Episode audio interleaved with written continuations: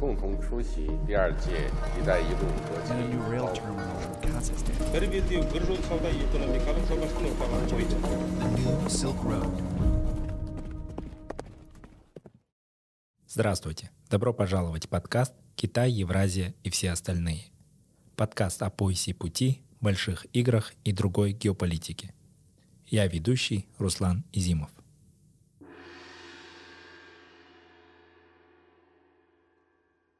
Эпизод 67. О чем договорились лидеры Центральной Азии и Китая в Сиане. В этом эпизоде. Помните, когда-то было такое сравнение экономический гигант, политический карлик, то сегодня как раз вот Китай набирает все больше и больше политические мускулы.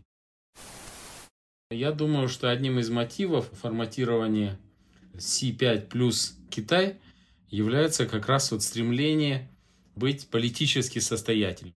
То есть вот высвобождаются определенные, я бы сказал, такие традиционно российские ниши вот в политике, которые, в общем-то, Китай осторожно, но, в общем-то, достаточно настойчиво занимает. Мне кажется, вот итогом как раз является то, что Китай постепенно вот обрисовывает контуры своего видения, если хотите, модели, китайская модель глобализации. И эта модель глобализации апробируется в Центральной Азии. Можно сказать, что Центральная Азия выступает таким пилотным проектом китайской модели глобализации.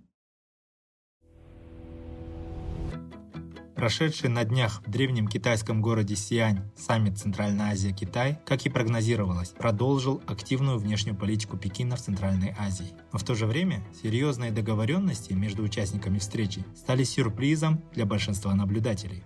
Помощь Китая в индустриализации региона, обещание общей судьбы и новый формат 5 плюс 1, который не включает никаких других глобальных и региональных игроков.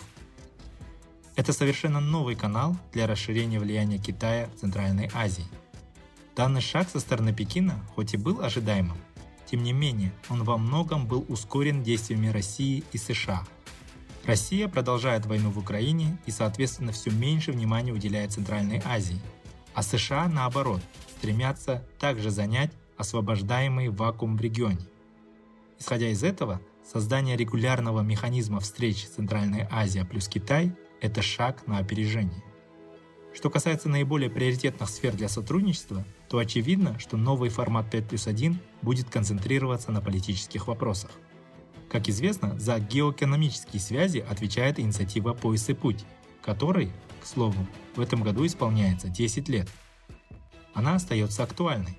Благодаря реализации десятков новых проектов за прошедший период, Китай значительно укрепил свои позиции в экономике центральноазиатских республик. Однако экономические возможности Китая в регионе так и не трансформировались в политические рычаги. В итоге, во время кризисных ситуаций в Центральной Азии, китайская сторона оказалась бессильна как-то повлиять на ситуацию. Между тем, различного рода внутриполитические кризисы в Центральной Азии создают риски для китайских инвестиций в регионе, а также, что еще важнее, угрожает дестабилизации в самом неспокойном западном крае Китая. Соответственно, с уверенностью можно предположить, что новый формат 5 плюс 1 как раз направлен на то, чтобы качественно усилить политическое влияние Пекина в Центральной Азии. Очевидно, что теперь, когда ситуация в мире стремительно трансформируется, Китай не может себе позволить занимать наблюдательную позицию, особенно в сопредельных территориях. В новой конфигурации биполярного мира все меньше места остается странам, которые находятся посередине. Казахстан и другие страны Центральной Азии как раз в этом списке. С этой точки зрения современные трансформации ставят нас в крайне сложное положение. Будет ли Китай действенным гарантом безопасности в Центральной Азии, о чем все чаще говорят китайские власти? Еще важнее, как на новый статус Китая будут реагировать другие глобальные и региональные акторы.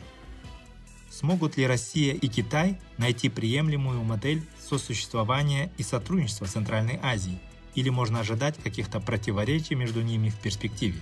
Наконец, насколько интересам самих стран Центральной Азии отвечает такое тесное сближение с Китаем? Эти вопросы с нами обсуждает казахстанский эксперт Айдар Амрибаев.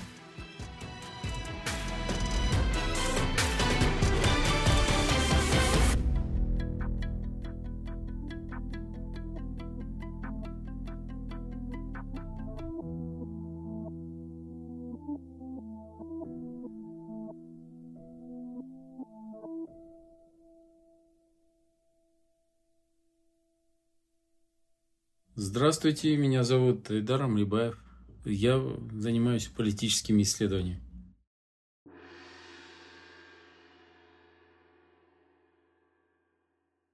Айдар Мазаш, мы сегодня хотели бы с вами обсудить итоги встречи в Сиане. Эта встреча лидеров Центральной Азии и Китая стала одним из наиболее обсуждаемых событий в мире, а для отношений регионов в Китае она действительно открывает совершенно новую страницу. Давайте вместе разберемся, почему эта встреча привлекает столько внимания. Например, инициатором встречи стала китайская сторона. И вот как вы думаете, какие основные предпосылки и факторы подтолкнули Пекин к инициированию нового формата взаимодействия Центральная Азия-Китай?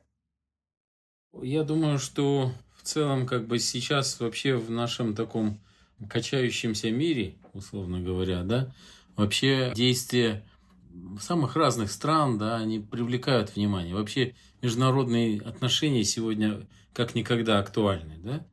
Вот другое дело, что, в принципе, а, особое внимание фокусируется вокруг стран, которые либо имеют амбиции, в принципе, повлиять на текущий мировой порядок, или реально обладают такими возможностями да, влиять. И вот надо сказать, что Китай сегодня – это страна, чья политика, в общем, оказывает существенное влияние не только на экономические процессы, как когда-то казалось, что Китай это исключительно только экономический субъект.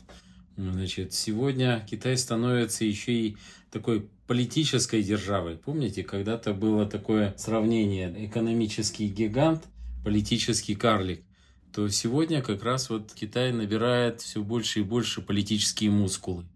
И, естественно, его, так сказать, шаги, где бы они там ни происходили, в Африке, в Юго-Восточной Азии или там на европейском треке, в общем-то, визиты китайских лидеров, китайских чиновников да, на те или иные международные форумы, они всегда вызывают э, серьезный интерес. Особое внимание к региону Центральной Азии и китайской политики в Центральной Азии уделяется, э, с моей точки зрения, по той простой причине, что этот регион непосредственно граничит с Китаем, и можно сказать, что китайская стратегия пути на Запад, она, в общем-то, лежит непосредственно через Центральную Азию. То есть, вот, в принципе, это вполне был такой прогнозируемый шаг Китая.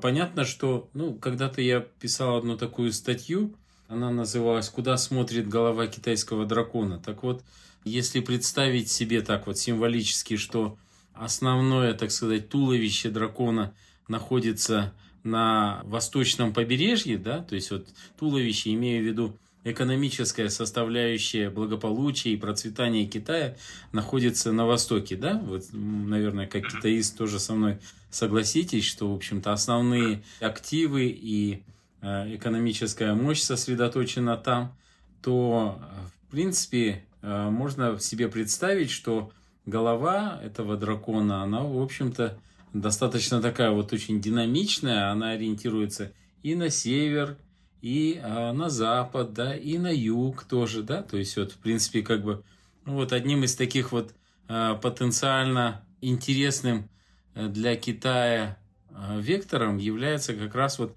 такой западный вектор Китая. Западный вектор Китая лежит через Центральную Азию. Поэтому, в принципе, не случайно, что 10 лет назад председатель КНР Си Цзиньпинь, он, в общем-то, провозгласил концепцию континентального шелкового пути именно в казахской столице, в Астане. И вот сегодня, спустя уже 10 лет, в принципе, как бы сформировался уже в таком в официальном формате, в офлайн формате. А, это формула Центральная Азия плюс Китай. Да? Вот. Мне кажется, это вот один из таких вот моментов. Да? То есть это вектор, который позволяет Китаю сегодня стать политически состоятельной державой, влияющей на международный порядок. Да? То есть вот мы все практически говорят о том, что Китай сегодня там экономически уже является таким непосредственным конкурентом, а кто-то говорит, что уже лидером э, мировой экономики. Что касается политических решений, Китаю еще, конечно, нужно набирать, набирать мускулы. И вот э, я думаю, что одним из мотивов форматирования C5 плюс Китай является как раз вот стремление быть политически состоятельным. Несмотря на то, что, в общем-то, по итогам этого саммита, значит, были сделаны большие заявки по поводу инвестиционной активности Китая в этом регионе. Мне кажется, за традиционно экономическим влиянием стоит, в общем-то, стремление уже оказывать определенное такое политическое влияние на наши страны. Это интересно, это на самом деле интересно, особенно в контексте сегодняшних процессов, которые происходят в Большой Евразии. Ну, я имею в виду, прежде всего, конечно, конфронтацию Запада и России, а, значит, войну, которая происходит в Украине, и вот, можно сказать, девальвацию вообще а, внешней политики России на постсоветском пространстве. То есть вот высвобождаются определенные, я бы сказал, такие традиционно российские ниши вот, в политике, которые, в общем-то, Китай осторожно, но, в общем-то, достаточно настойчиво занимает эти ниши. Вот это вот как бы это тоже такое, мне видится вот изменение, да, в этом плане. Потому что вот до этого, вы же помните, мы всегда говорили о том, что э, Россия и Китай, они как-то между собой делят, так сказать, влияние на постсоветском пространстве, да. Россия там отвечает за сферу безопасности, а Китай за экономический формат. Сегодня ситуация несколько изменилась. Россия не может обеспечить безопасность не только, скажем, по советским странам, но и э, самой себе. Да? Сегодня, ну, мы видим, там, скажем, символическим отражением этого является, например, появление дрона на Красной площади. Да? Помните, когда там это все э, достаточно ярко так это было продемонстрировано.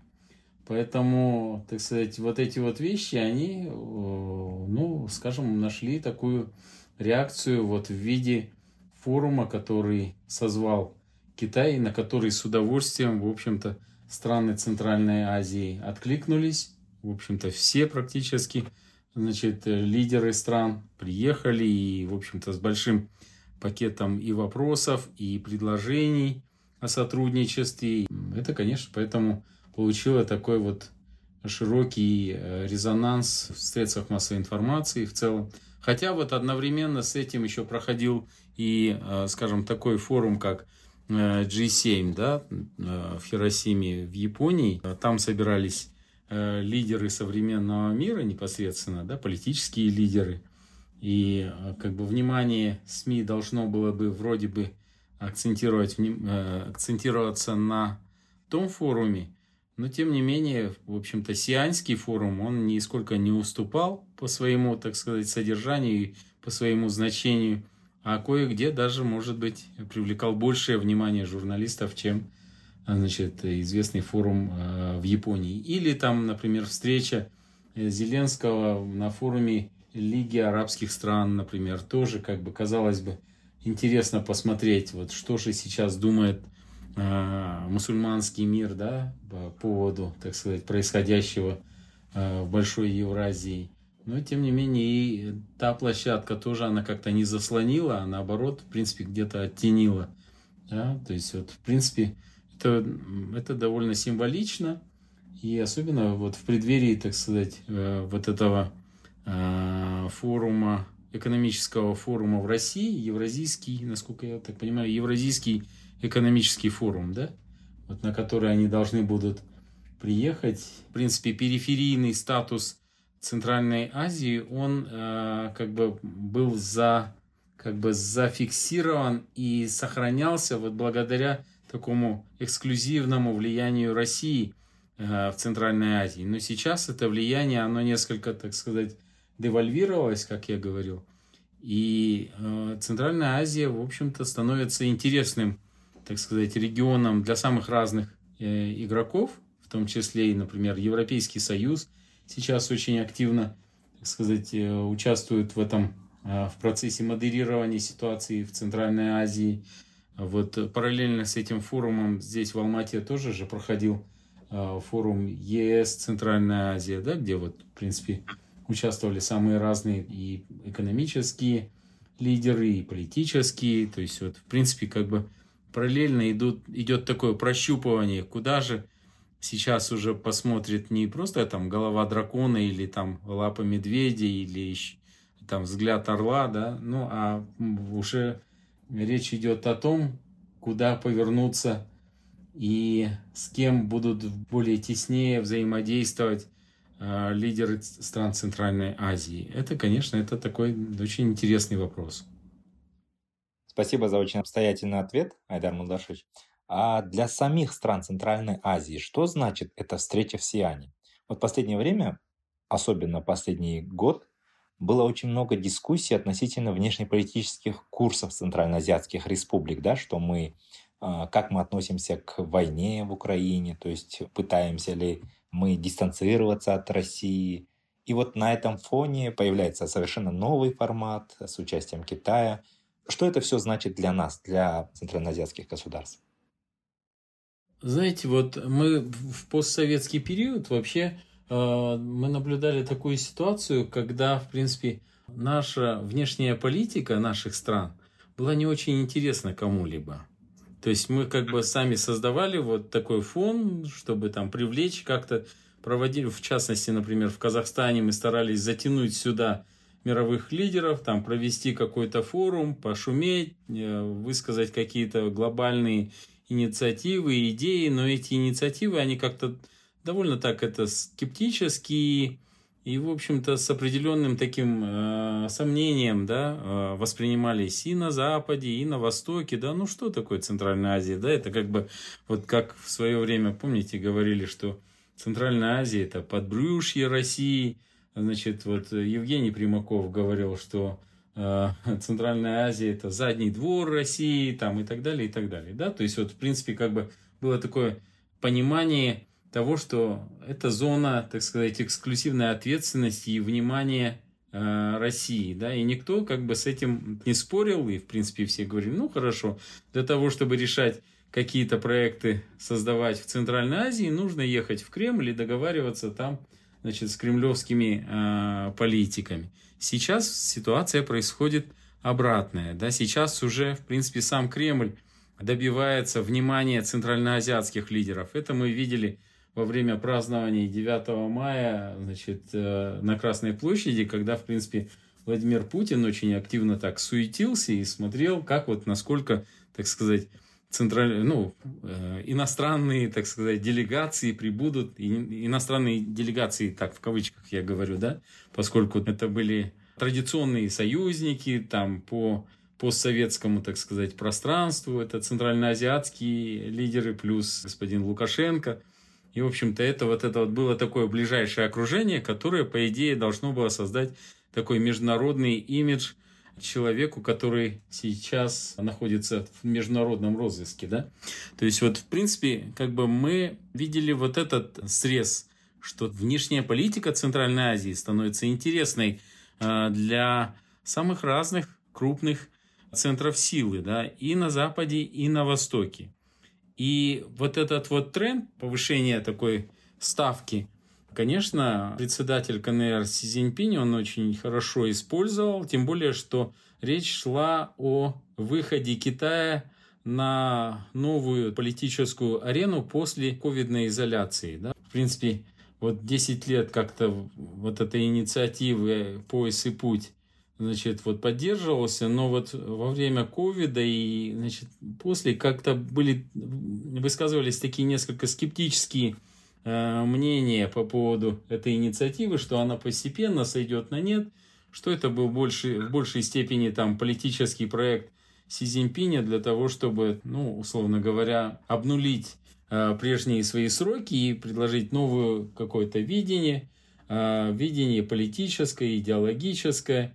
Но, тем не менее, в принципе, как бы Китай никогда не бросает здравые идеи на полпути и, в принципе, снова мы можем наблюдать вот такое возрождение интереса к этому поясу и пути, шелковому пути. И вот под эгидой этого шелкового пути, в общем-то, Китай, с моей точки зрения, он э, заявил о своих политических амбициях, о своих политических амбициях на этот регион. То есть вот, э, значит, что здесь он будет э, достаточно активным игроком, да, ведь э, одним из пунктов заявления председателя КНР было как раз вот э, обеспечение гарантии безопасности, территориальной целостности государств Центральной Азии. А это же ключевые национальные интересы наших стран.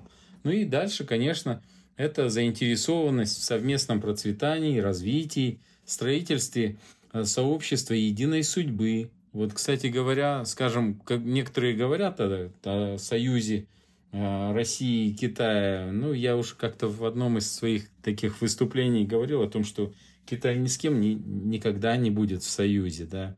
Это совершенно не соответствует его ментальной природе, да, понимание э, роли своего государства, да, не случайно, поднебесная, то есть это э, страна, которая предлагает свое видение мироздания, если хотите, по-философски, и в строительство международных отношений, мирового порядка своего уровня. И здесь, конечно, вот э, быть в одной судьбе с Китаем для России, это, в общем-то, наверное, неприемлемо, да, поскольку Россия, да, в своей внешнеполитической концепции, вот э, новой, да, внешнеполитической концепции, Россия заявляет о себе как э, совершенно уникальная цивилизация со своими ценностями, смыслами, целями там и так далее, и так далее. И пытается, так сказать, вот на этом настоять. Сегодня, значит, вот происходит такое сопозиционирование э, э, между этими двумя крупными державами. И на этом треке, конечно, Центральной Азии нужно каким-то образом так сформулировать свои ценности и смыслы и так тонко вести себя, чтобы, в принципе, ну, получить какие-то дивиденды из вот этого интереса к нашему региону. А какие главные итоги саммита в Сияне вы бы назвали? Вот если попытаться буквально лаконично.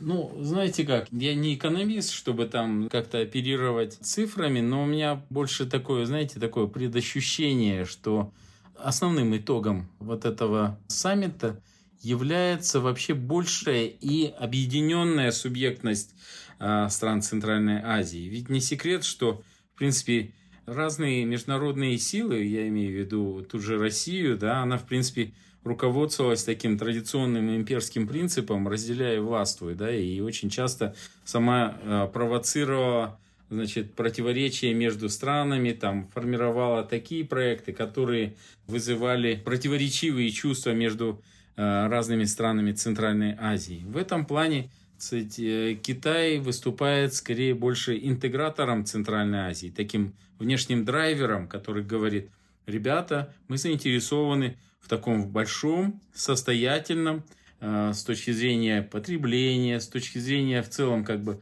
вот ценностного единства да, регионе, с которым можно будет работать. Ну, представьте себе, что, скажем, если там 18 миллионов казахстанцев это не такой большой рынок для Китая, то объединенный рынок всей Центральной Азии это уже кое-что, да, как рынок как таковой, да, если мы говорим об общем рынке, о э, зоне свободной торговли внутри этой системы и потенциально возможной зоне свободной торговли с, э, с тем же Китаем, если мы говорим об общей судьбе то это довольно такое интересное и динамичное пространство намечается. Да? Кроме того, конечно, если Китай выступает гарантом, так сказать, территориальной целостности, независимости и суверенности вот этого пространства, то оно тоже будет выдержано как бы в одном таком политическом векторе, да, то есть в выборе какой-то своей ну, я говорю условно, своей модели развития, потому что так или иначе любая страна сегодня в мире, она э, заимствует самые разные там социальные, политические инновации, да, нет вот такой вот чистой модели там политического развития там какой-то отдельной страны. Это, как правило, э, заимствованные конвергентные, дивергентные модели, да, развития. Вот, поэтому мне кажется, вот итогом как раз является то, что Китай постепенно вот обрисовывает контуры своего видения, если хотите, модели, китайская модель глобализации. И эта модель глобализации апробируется в Центральной Азии. Можно сказать, что Центральная Азия выступает таким пилотным проектом китайской модели глобализации. Это очень интересная тема. Как раз вы затронули, предвосхищая мой следующий вопрос, реакции глобальных и региональных игроков на этот саммит в Сиане. В этом плане, мне кажется, отдельного внимания заслуживает реакция именно Москвы. В экспертном сообществе бытует мнение о том, что Россия и Китай, сегодня вы тоже упомянули о том, что координируют свои действия в Центральной Азии. И действительно, да, в последних совместных заявлениях лидеры России и Китая отмечали, что у них есть особые интересы в Центральной Азии, и они не приемлют вмешательства во внутренние дела региона со стороны третьих сил и так далее. Да? Но на деле мы все же видим, что интересы Москвы и Пекина в регионе могут различаться в разных сферах.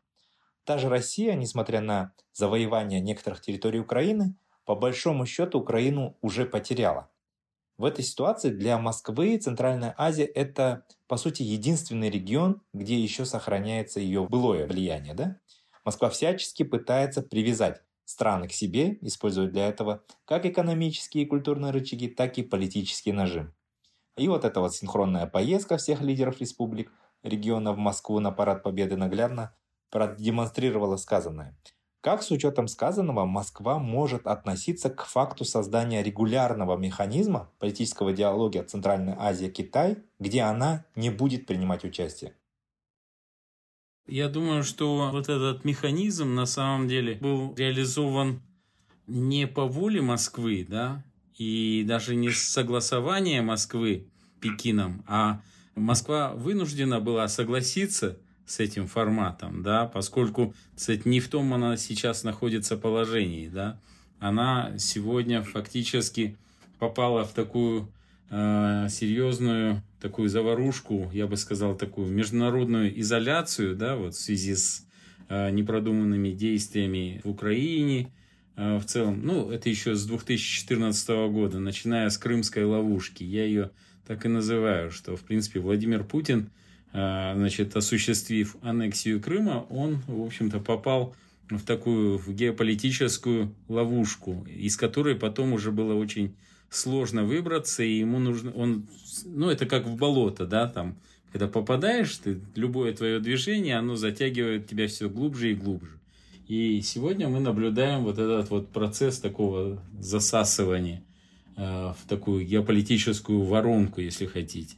И в этой ситуации, конечно, я не могу сказать, что Пекин и Китай могут э, быть такой соломинкой для э, России, благодаря которой Россия может каким-то образом разрешить существующую проблему, да? А скорее, может быть, но это просто такое наблюдение да, за текущими действиями более состоятельного, более Э, могущественного э, соперника-партнера, да, соперника-партнера через дефис, да, то есть вот в принципе как бы э, Китай и Россия, вот на моих глазах, вот скажем, они всегда выступали своего рода такими спарринг-партнерами, например, в той же там Шанхайской организации сотрудничества, помните там, даже по вопросу, например, расширения Шанхайской организации сотрудничества – Россия предлагала в качестве партнера там Индию, э, Китай в противовес этому предложил там э, Пакистан, например, там. И вот э, шли вот эти вот долгие переговоры, разговоры, и, в общем-то, ШОС превратился в такой клуб для актуального обсуждения, но не решения да, тех или иных вопросов. И сегодня, конечно, Пекин – он оставляет, конечно, свое присутствие и в ШОС, там, и в БРИКС, и во всех возможных других форматах, там, в том же, например, СВМДА. Но теперь, в принципе, происходит такой более четкий и твердый поворот Пекина вот на формирование своей собственной платформы да, присутствия в международных отношениях. И вот такой вот платформой в данном случае в отношении большой Евразии, таким вот форпостом, так сказать, китайского видения международной политики в этом большом регионе является как раз вот Центральная Азия. И россиянам, ну что, приходится, так сказать, с этим э, мириться и понимать, что вот некоторые, помните, там эксперты говорили о том, что вот следующим, например, после Украины будет Казахстан. Я вам могу сказать, что не будет Казахстан после Украины. Да? Вообще после Украины будет ли э, сама Россия, еще вопрос вопросов. И какой будет Россия? Да? Здесь мы должны будем иметь дело уже совершенно с другой какой-то конфигурацией сил в регионе Большой Евразии. Вот как-то так, мне кажется. Поэтому мы должны быть очень внимательны. Понятно, что умирающий медведь, да, вот если так вот э, возьмем такую да, аналогию, он очень опасен. Да? Раненый медведь особенно опасен, да, то есть вот который уязвленный, да, с уязвленным самолюбием, э, с какими-то ограниченными возможностями, все еще он может там, вроде бы там он уходит с региона, но он может еще огрызнуться, вернуться там в той или иной форме, да, оказать какое-то последний такой вот рык, там, условно говоря, да, или как, какое-то действие. Но это уже будет не то действие, которое представляло такую опасность для э, новых независимых государств. Вот некоторое время ранее, да, когда и Запад, и Восток все говорили, да, ну, с Россией нужно считаться, и ее присутствие является эксклюзивным и так далее. Сегодня присутствие России в регионе Центральной Азии не является эксклюзивным. Оно вынуждено считаться самыми разными игроками, например, с тем же Китаем, Турцией, да, там, Ираном, например, да, там, и, это я уже не говорю про участие в центральноазиатской большой игре и стран Запада продолжение вашей мысли, Айдар Мулдаш, о том, что а, теперь уже гарантом безопасности в Центральной Азии может выступать Китай. А, насколько подобные доводы могут быть реализованы в Центральной Азии? И каким образом, в каких форматах вы это видите в перспективе? Знаете, я бы, конечно, мог э, там э, что-то пытаться там э, размышлять на эту тему, но я думаю, что и в Пекине еще пока не видят четкой какой-то стратегии по вопросам обеспечения безопасности, как вот это видится из Джунаньхая, да, вот на Центральную Азию. Скорее, больше это, наверное, вот у них есть такая хорошая поговорка, переходя реку, осторожно нащупывать камни. Так вот, они, мне кажется, вот постепенно нащупывают камни вот на этом треке. Но э, мне кажется, сейчас вот это вот осторожное нащупывание камней – оно осуществляется с согласия и в широком таком диалоге с лидерами стран Центральной Азии. Вот я как-то, я помню первые годы, когда только инициирована вот эта вот стратегия экономического пояса шелкового пути, и тогда с экспертами из Китая мы разговаривали, и я говорю, представьте концепцию экономического пояса шелкового пути. Они говорят, у нас нет никакой концепции, да, мы будем руководствоваться только теми интересами и теми запросами, которые как бы э, интересуют страны-участники экономического пояса шелкового пути. Я думаю, что вот присутствие Китая здесь и обеспечение вопросов безопасности и так далее, оно будет осуществляться в тесном взаимодействии с самими странами Центральной Азии. И в этом, в общем-то, особенность китайского проникновения от, например, западного. Западное, э, ну, там, американцы, например, они приходят, они говорят, вот вы должны руководствоваться вот этими принципами там, политической модернизации, там, либеральной экономики, да, демократии, прав человека, там, ну, какие-то критерии уже обозначаются. Э, у Китая в этом плане нет уже нет никаких таких заготовок, они будут сосредоточены на тех нишах, которые страны Центральной Азии позволят, и которые будут интересны, и которые не будут закрыты да, с точки зрения других потенциальных игроков. Они в этом плане э, ну, достаточно осторожно, э, мягко и одновременно, в общем-то, настойчиво будут, в общем-то, э, заходить в те ниши, которые будут им доступны. Я всегда сравнивал Китай с водой, да, вода проникает и заполняет эту нишу, да, и эта вода, она может нести как благополучие и процветание, может способствовать плодородию земли, так может принести и неисчислимые страдания и несчастья. Да, в случае, если оно будет не санкционировано или оно будет противостоять вот этому встречному потоку. В этом плане, мне кажется, современная китайская политика, она достаточно внимательно да, вот, к интересам контрагентов. Ну, в данном случае из Центральной Азии. И вот то, как обставлялся этот визит лидеров стран Центральной Азии, какое внимание было уделено, да, исключительное внимание и достаточно высокий такой уровень организации этого форума, говорит о том, что, в общем-то, Китай в этом плане до мелочей отрабатывал все возможные нюансы и настроения, чего, к сожалению, например, мы никогда не наблюдали со стороны России, предположим. Да? Россия всегда она видит только саму себя, а, но никого из партнеров. Да? Вот таким вот образом, мне кажется. Да, спасибо. А если резюмировать будем нашу беседу, нет ли у вас ощущения, что после сианских договоренностей с Китаем в нашей внешней политике создается некий крен в сторону Китая? Или вы все же склонны, наоборот, рассматривать это как шаг или значимый балансир для поэтапного отдаления от России? Ну, видите ли, сегодня, конечно, ситуация, в которой оказалась Россия, Россия нам роднее. Роднее по той простой причине, что мы как бы представляем вот как бы такое единое культурное языковое пространство, да, долгие годы. И э, нам понятны те импульсы, те страхи, фобии, которые как бы переживает сегодня Россия, да, то самоощущение этой страны, оно гораздо ближе, чем тоже китайское или там американское. Но, к сожалению, то, что, в общем-то, с Россией сегодня творит путинизм, оно, в общем-то, отдаляет нас.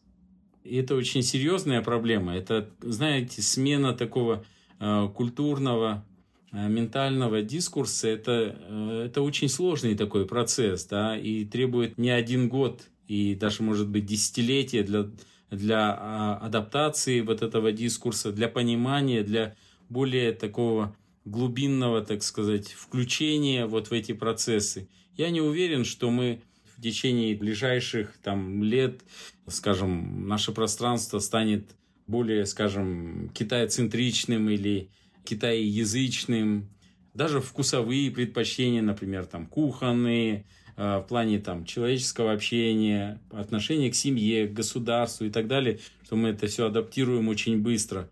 Но, тем не менее, этот вектор на наших глазах, он усиливается, усиливается в самых разных странах.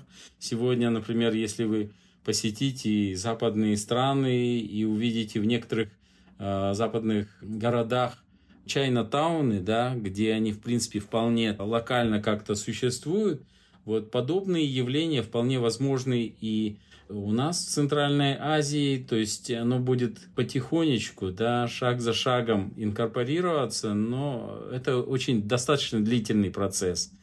Я очень надеюсь на то, что, в принципе, в этом процессе, благодаря исключительной такой энергетике, которая исходит Э, от Китая, да, энергетики, именно социальной энергии, тем успехом, да, экономическим успехом, они просто вытянут нас, да, на уровень такого, ну, качественного роста э, нашей экономики, например, да, наших возможностей в этом плане.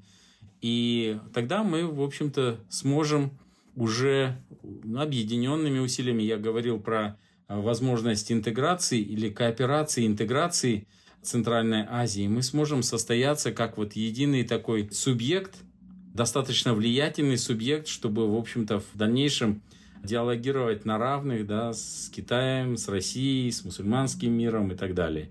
То есть вот здесь такой шанс есть. Шанс есть, но этот шанс, он может быть реализован только в том случае, если наши политические элиты, и мы сможем избежать, в общем-то, каких-то конфликтных сценариев, вот с участием и внешних игроков, и внутренней дестабилизации, и, конечно, успешной экономической политикой. Вот многие страны, в принципе, Юго-Восточной Азии, они сумели вырваться да, в лидеры именно благодаря, в общем-то, активному участию или взаимодействию с, с растущим китайским рынком. То есть, фактически, они заскочили на подножку уходящего поезда модернизации, да, вот, э, как бы, вот здесь вот нам нужно этот шанс не упустить и одновременно соблюсти наши национальные интересы, ну, каждой страны в отдельности, ну и, конечно, совокупные региональные интересы Центральной Азии в целом.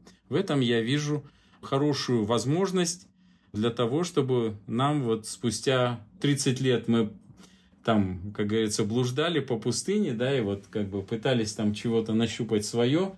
Ну, видите, получается, вот сегодня ситуация такая. И нам нужно вот этот вот внешний драйвер использовать. Если мы это сможем воспользоваться этим шансом, то будут у нас процветающие страны и в целом регион. Если нет, то мы, конечно, можем потерять все шансы быть государствами и превратимся в такое failed areas, да, условно говоря.